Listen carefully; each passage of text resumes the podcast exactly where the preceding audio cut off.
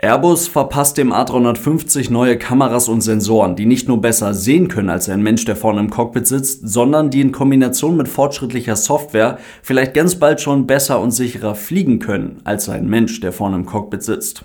Was es damit auf sich hat, klären wir heute ganz genau und damit viel Spaß.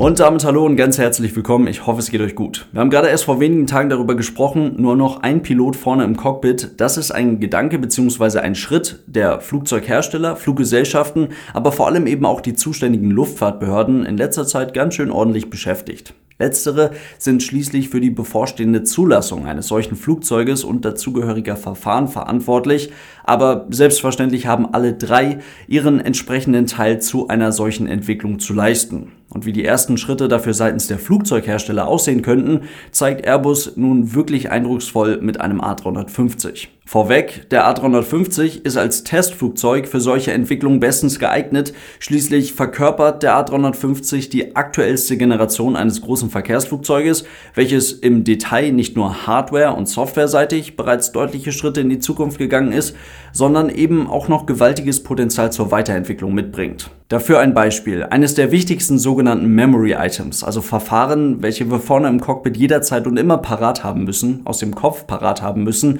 sind die Handgriffe für einen sogenannten Emergency Descent.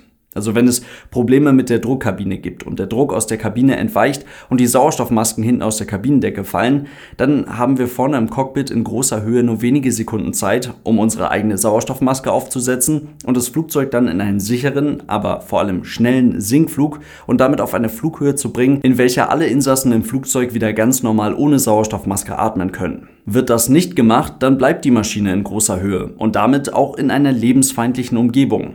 Was dann passiert, zeigt ein Fall aus dem letzten Jahr, der bei euch für viel Aufregung gesorgt hat. Ein Privatjet mit nur einem Piloten vorne im Cockpit hatte Probleme mit der Druckkabine. Der Pilot machte nicht die richtigen Handgriffe. Das Flugzeug flog weiter, bis der Sprit über der Ostsee ausging und dann stürzte die Maschine ins Meer. Keiner der Insassen überlebte das. Im A350 kann das tatsächlich nicht passieren. Der hat nämlich eine sogenannte Auto Emergency Descent Function. Die setzt den Piloten zwar nicht die Sauerstoffmaske auf den Kopf, macht aber alles andere zuverlässig und gleichzeitig. Diesen Modus können die Piloten entweder manuell aktivieren, indem sie einen Knopf drücken und dann die Speedbrakes ausfahren, also diese Luftbremsen auf der Oberseite der Tragfläche. Wenn sie den Knopf aber nicht drücken, zum Beispiel weil sie dazu bereits nicht mehr in der Lage sind, dann kann das das Flugzeug auch ganz alleine wenn es Probleme mit der Druckkabine festgestellt hat. Der A350 nimmt dann selbstständig die Triebwerke in den Leerlauf, erhöht die Geschwindigkeit, um möglichst schnell Höhe abzubauen, dreht von der Luftstraße weg, um keinem anderen Flugzeug in die Quere zu kommen, fährt selbstständig diese Speedbrakes voll aus und setzt den Transpondercode 7700. Das steht für einen allgemeinen Notfall. Der Flieger übernimmt also auf diesem Wege selbstständig die Kommunikation mit der Flugsicherung. Jetzt fragt ihr euch vielleicht, wohin sinkt das Flugzeug denn dann? Tatsächlich bis runter auf Flight Level 100, also 10.000 Fuß. Das sind etwa 3.000 Meter über dem Meeresspiegel, weil man da wieder ganz normal sicher ohne Sauerstoffmaske atmen kann. Das ist auch genau das, was wir als Piloten vorne im Cockpit dann tun würden. Oder aber das Flugzeug entscheidet sich für eine andere sichere Höhe, welche ausreichend Sicherheitsabstand zum darunterliegenden Gelände ermöglicht. Das heißt, das Flugzeug würde nicht einfach so in irgendeinen Berg reinfliegen. Das Flugzeug kennt ja das Gelände, über das es hinwegfliegt, über seine eigene Datenbank und würde die Höhe bei einem Emergency Descent, also die Höhe, auf die es runtergeht, dann entsprechend anpassen.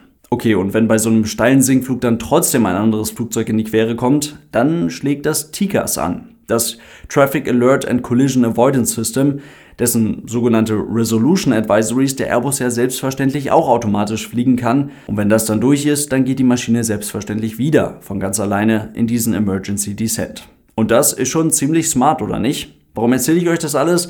Weil das, was jetzt kommt und das, was Airbus jetzt mit dem A350 gemacht hat, dann wie das nächste passende logische Puzzlestück in dieser ganzen Nummer wirkt. Also was haben die gemacht? Die haben einen A350 mit verschiedenen Kameras und Sensoren ausgestattet. Das ganze unter dem Namen Dragonfly.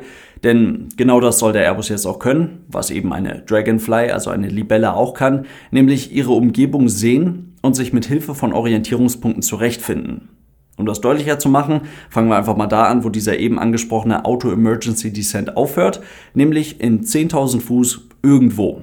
Der A350, ausgestattet mit seinen Kameras, Sensoren und selbstverständlich entsprechender Software, soll dann aus dieser Situation selbstständig herausfinden können. Also zum nächsten passenden Flughafen fliegen können. Wie geht das? Mit der Auto Emergency Ops. Wir haben in verschiedenen anderen Videos schon mal ausführlich darüber gesprochen, wie im Cockpit Entscheidungen getroffen werden. Also wie eine Besatzung ihre Köpfe zusammensteckt und sich dann Stück für Stück über das Entscheidungsfindungsmodell Vordeck, Facts, Options, Risks and Benefits, Decision, Execution und Check Stück für Stück hin zur besten Entscheidung arbeitet. Und genau das mit dieser Entscheidungsfindung, das kann jetzt auch das Flugzeug übernehmen. Der Airbus macht jetzt quasi sein eigenes Mini-Vordeck, um eine gute Entscheidung basierend auf den aktuellen Bedingungen, also Wetter, Ausstattung des jeweiligen Flughafens und unter Berücksichtigung der aktuellen NOTAMs, Notice to Airmen, wo Luftraumeinschränkungen oder ähnliches kommuniziert wird, zu treffen. Danach sucht sich das Flugzeug die bestmögliche Route vorbei an Schlechtwettergebieten hin zum Flughafen und kommuniziert auf dem Weg dahin das Vorhaben auch noch an die Flugsicherung und das Flight Operations Center der jeweiligen Airline. Also wenn der A350 jetzt auch noch seine eigenen Entscheidungen treffen kann und ganz alleine zu einem Ausweichflughafen fliegen kann, wie geht's an der Stelle dann weiter? Die Sensoren und Kameras des Flugzeuges werden dann vor allem für die Landung und für die Navigation am Boden interessant. Flugzeuge können heute ja schon automatisch landen. Das ist allerdings deutlich aufwendiger und deutlich komplizierter, als man vielleicht denkt. Denn eine automatische Landung basiert heute ja auf den Signalen des ILS, des Instrumentenlandesystems.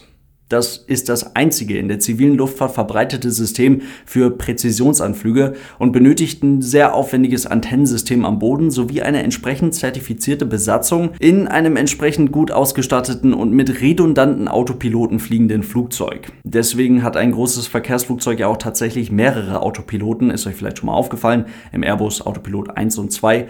Die können tatsächlich völlig unabhängig voneinander in einem solchen Anflug arbeiten. Das ganze Konstrukt ist höchst empfindlich und deswegen müssen bei ILS-Anflügen nach Kategorie 2 und 3, also Anflüge unter Bedingungen, unter deren automatische Landung dann durchgeführt werden können, entsprechende Schutzzonen um die Landebahn und um die Antennen freigehalten werden, da gestörte Signale das Flugzeug ohne weiteres vom rechten Kurs abbringen könnten. Darüber hinaus sind die Grenzen auch auf Flugzeugseite recht eng, also steilere Anflüge als Beispiel steiler als die Standard 3 Grad Anflüge. 3,3 Grad, wie es ja an vielen Flughäfen gibt, die können nicht automatisch geflogen werden und dann auch eben nicht in einer automatischen Landung enden. Genauso die Grenzen für Seiten- oder Rückenwind, die sind bei einer automatischen Landung deutlich enger, als sie es wären, wenn ein Pilot das Flugzeug fliegt. Und da erscheint es doch schon mal als der nächste logische Schritt, dass der A350 da mit seinen ganz eigenen Kameras und mit seiner eigenen Software, mit seiner eigenen Technologie völlig unabhängig von irgendwelchen bodenseitigen Anlagen an eigentlich jedem Flughafen dann ganz automatisch landen können wird, weil er halt selber etwas sehen kann. Wir haben in der Vergangenheit immer mal wieder über diese Vision-Based Automatic Landings gesprochen und das kann selbstverständlich auch seinen Weg in große Flugzeuge finden. Und wenn der Airbus dann schon mal etwas sehen kann, dann kann der ja auch alleine den Weg zu seiner Parkposition finden. Große Flughäfen sind ziemlich komplex und das Rollen am Boden erfordert tatsächlich sehr viel Konzentration und ist gar nicht so easy, wenn man schon 14 Stunden in der Luft war. Und es geht auch immer mal wieder schief. Wenn Flugzeuge aber selber etwas sehen können, also selber sehen können, wo sie langrollen müssen, dafür dann die Standardphrasen, die in der Luftfahrt bei der Flugsicherung verwendet werden, transkribieren können, dann könnten diese Probleme bald der Vergangenheit angehören. Das, was Airbus da gezeigt hat, ist auf ganzer Linie beeindruckend und echt ein absoluter Fortschritt. Aber es wird in Zukunft sicherlich erst einmal den Weg als Assistenzsystem bzw. als absolutes Notfallsystem den Weg in die Flugzeuge finden. Und das ist auch eigentlich total gut nachvollziehbar und vielleicht ganz gut vergleichbar mit dem Autopiloten, der in Tesla-Fahrzeugen verbaut ist. Das ist erst einmal auch nicht viel mehr als die Ansammlung verschiedener Assistenzsysteme, welche die Möglichkeit haben, bei ausbleibender Reaktion des Fahrers, also im Notfall, das Fahrzeug sicher abzubremsen und dann auch sicher am Fahrbahnrand abzustellen. Das ist aber noch lange kein autonomes Fahren. Und genauso wäre das dann auch umgemünzt auf die Assistenzsysteme, die Airbus da jetzt vorgestellt hat, beziehungsweise an den Airbus da gerade entwickelt und baut. Ein wirklicher Notfall erlaubt in der Fliegerei gewisse Freiheiten und das ist auch gut so. Sorgt dafür, dass der fliegerische Part bei einem Notfall oft tatsächlich etwas weniger komplex wird, beziehungsweise einfach bestimmte Schritte in einer bestimmten Abfolge passieren müssen, um das Flugzeug sicher an den Boden zu bringen. Die alltägliche Operation zwischen all den anderen Flugzeugen, die noch so am Himmel unterwegs sind, ist dabei oft komplexer, beziehungsweise auf eine ganz andere Art und Weise komplex. Und so ist das gezeigte oder das hier vorgestellte sicherlich keine Revolution, aber ein guter Ausblick darauf, wie technischer Fortschritt und auch Automatisierung, das ist ganz klar, die Fliegerei in Zukunft noch etwas sicherer machen wird. In diesem Sinne soll es das heute gewesen sein. Vielen Dank fürs Zuhören. Ich äh, bin sehr gespannt, was ihr davon haltet. Und denkt dran, ihr findet das Ganze natürlich mit entsprechendem Bildmaterial als Video auf YouTube. Und falls ihr die Podcast-Version der Aeronews unterstützen wollt, dafür gibt es auch eine Patreon-Seite. Vielen Dank für euren großartigen Support, Leute. Bis zum nächsten Mal und tschüss.